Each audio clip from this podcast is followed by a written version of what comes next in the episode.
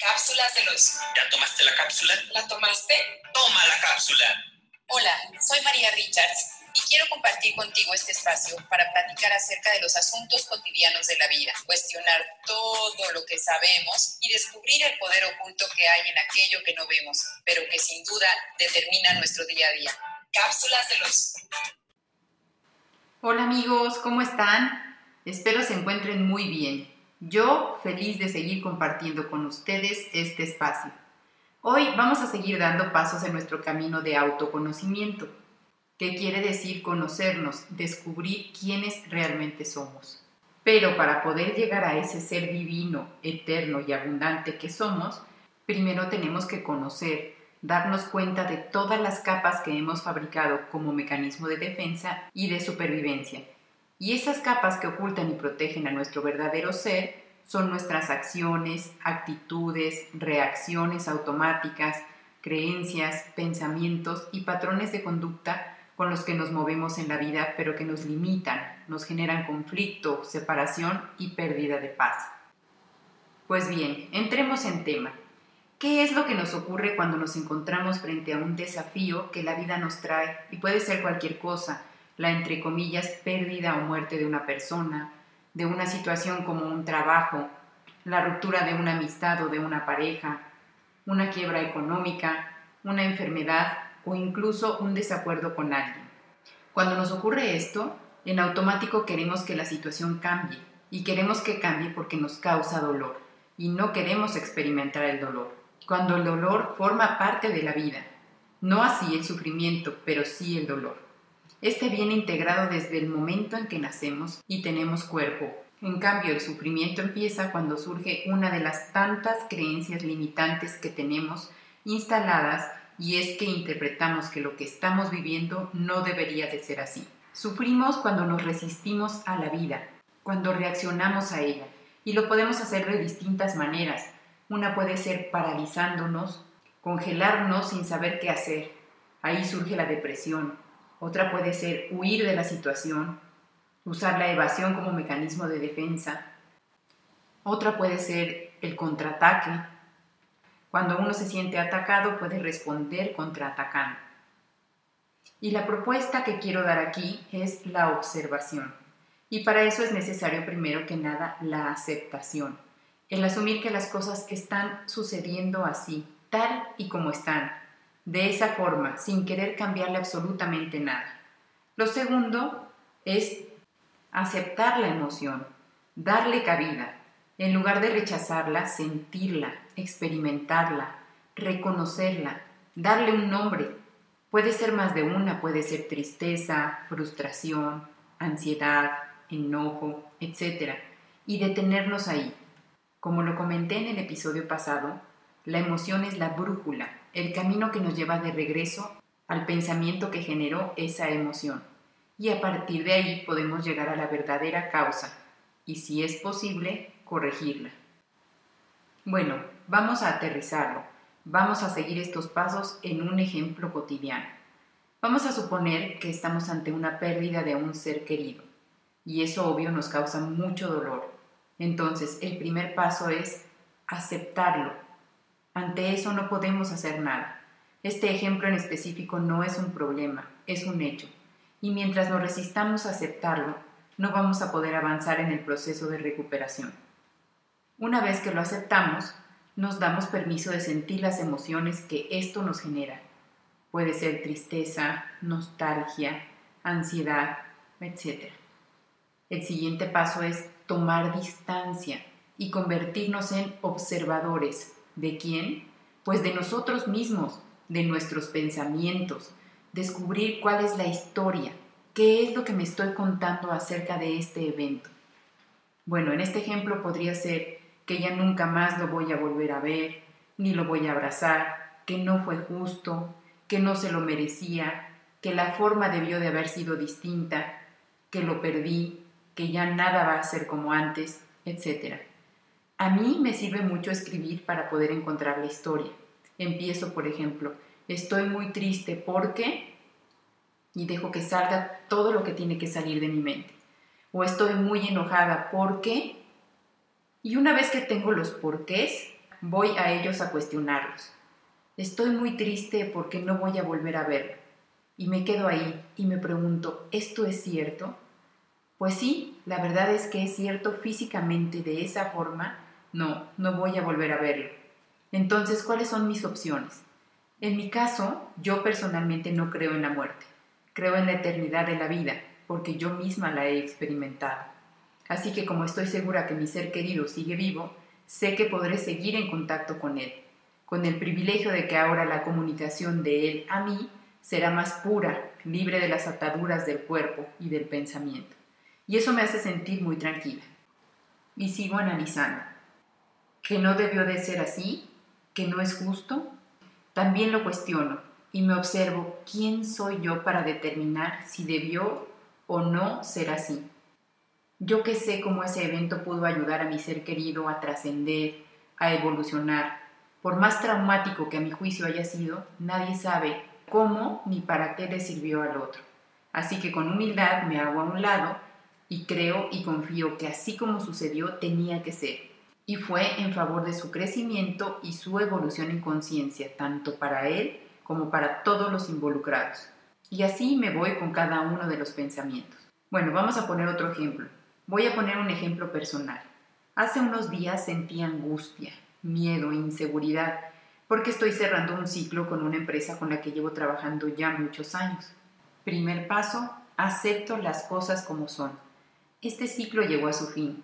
Segundo, identifico y siento la emoción. Y luego me convierto en mi observador y encuentro la historia.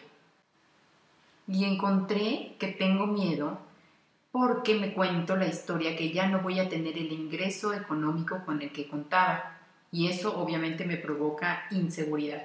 Identifiqué que la tristeza es porque siento que estoy dejando, no, más bien abandonando al equipo con el que tantos años hemos trabajado. Y sí, es verdad, hemos aprendido y hemos crecido mucho juntos. Ahora voy al siguiente paso y es cuestionar lo que me estoy contando. ¿Es verdad que mi seguridad económica depende de ese ingreso? No, la verdad es que no. De hecho, a partir de la pandemia, por algún momento ese ingreso dejó de existir y no pasó nada. Es más, económicamente crecí más en otras áreas de mi vida. Además, mi sustento no proviene de ningún trabajo. Es el resultado de mi sentimiento de merecimiento, de mi congruencia, de la aportación que yo hago a la humanidad y de mi frecuencia vibratoria. Así que ese pensamiento es un pensamiento equivocado y limitante.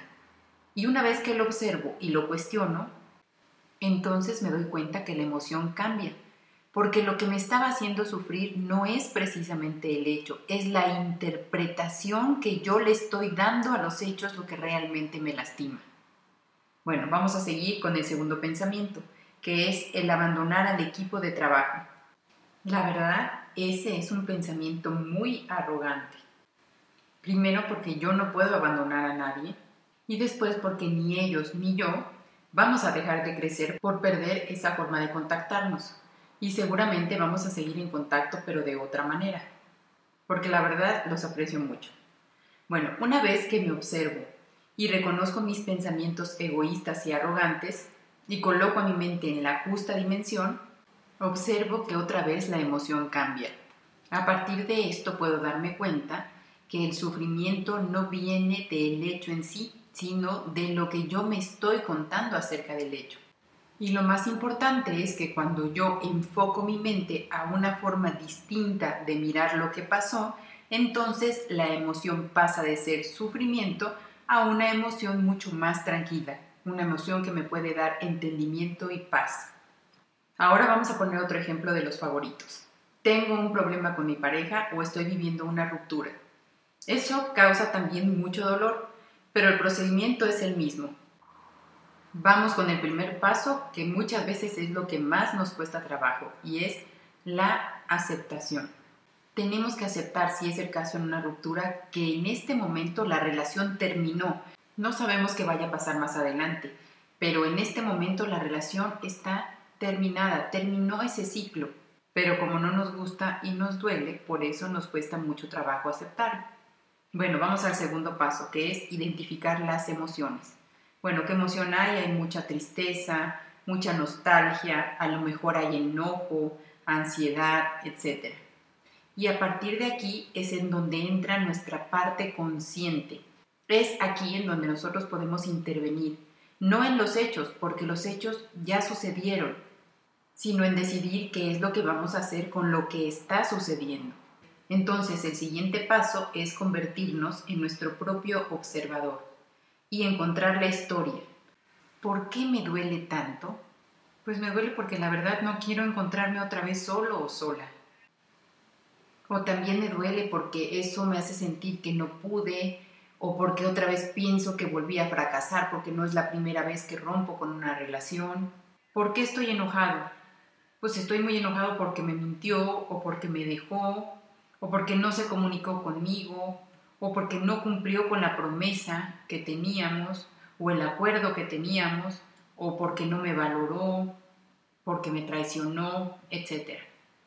Si observan bien, otra vez, no, lo que me causa el dolor no es el hecho de la ruptura o de la separación, es lo que me causa a mí el sentirme abandonada, humillada, el no haber podido, el, miedo otra vez a sentirme fracasada, no valorada, etc. Y ahora pasamos a cuestionar la historia. Mi primera respuesta fue, no quiero estar sola, no quiero quedarme sola. Y entonces ahí nos seguimos preguntando, ¿y por qué no quieres estar sola o solo? Ah, bueno, porque me da miedo estar solo o sola pues porque cuando la gente está sola, está triste y no quiero sentirme así.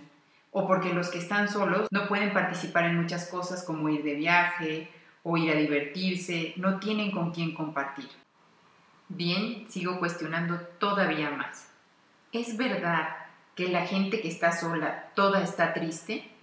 ¿Hay alguien en el mundo que no tenga pareja y que pueda disfrutar?